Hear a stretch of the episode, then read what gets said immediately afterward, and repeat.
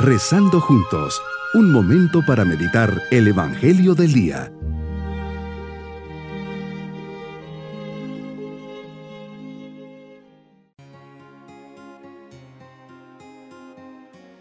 Hoy, día 14 de febrero, día de la amistad y de la memoria de los santos Cirilo y Metodio, les dirijo un especial saludo.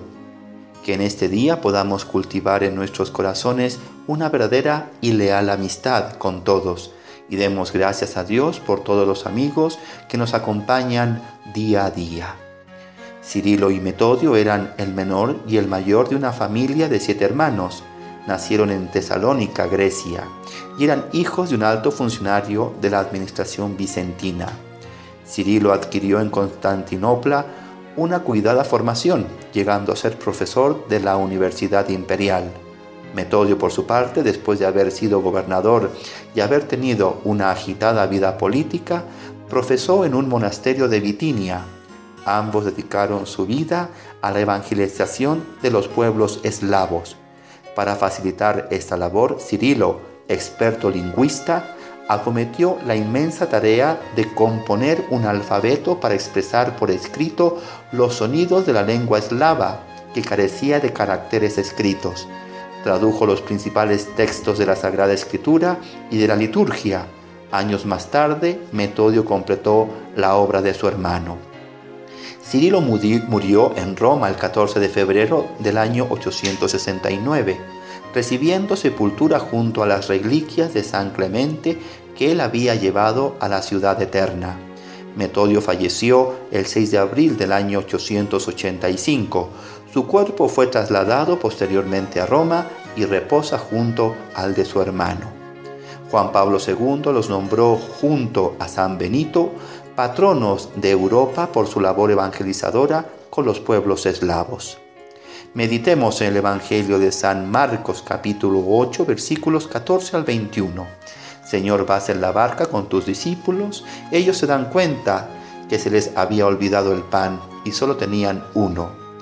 Y tú pensando en otra cosa, expresas lo que piensas de los fariseos y les dices, fíjense bien y cuídense de la levadura de los fariseos y de las de Herodes. Ellos en su mundo, en su burbuja, comentan entre sí, es que no tenemos panes. Como que nada que ver con tu tema, realmente estaban en la luna. Te das cuenta del canal en que se encuentran y les dices, ¿por qué están comentando que no trajeron panes? ¿Todavía no entienden ni acaban de comprender?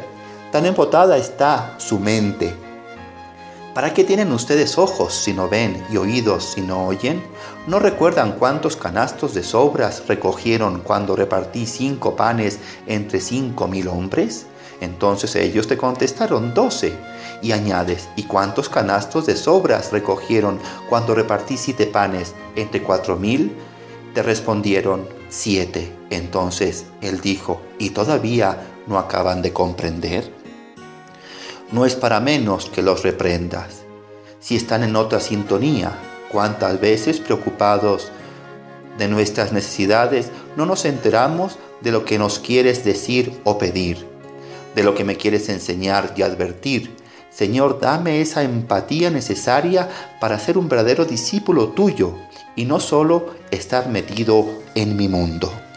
Hoy también me estás pidiendo guardarme de esta levadura que hace fermentar la soberbia farisaica y el hedonismo herodiano, realidades tan marcadas en nuestra sociedad. Por eso me pregunto, ¿qué tipo de levadura se encuentra generalmente en mis actos y actitudes? Debería ser aquella que contiene la fuerza del bien, del amor y de la virtud que me lleva a hacer luz y a caminar por donde tú me pides.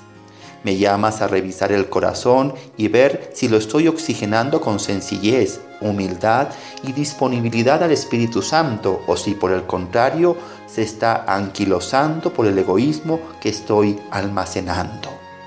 Mi propósito en este día, buscaré estar en sintonía con Dios, saberle escuchar y confiar ilimitadamente en su providencia cultivar la levadura de la humildad, sencillez y sobriedad, para seguir las palabras de Jesús que me pide cuidarme de la levadura de los fariseos.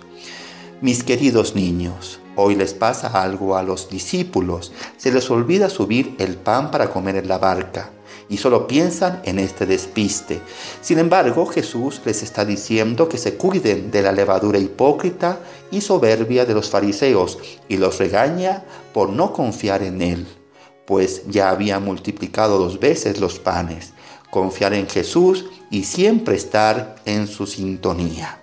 Y nos vamos con la bendición del Señor y la bendición de Dios Todopoderoso, Padre, Hijo y Espíritu Santo, descienda sobre nosotros y nos acompañe y nos dé siempre con su providencia el pan de cada día.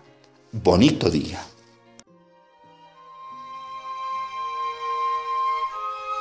Hemos rezado junto con el Padre Denis Doren, Legionario de Cristo.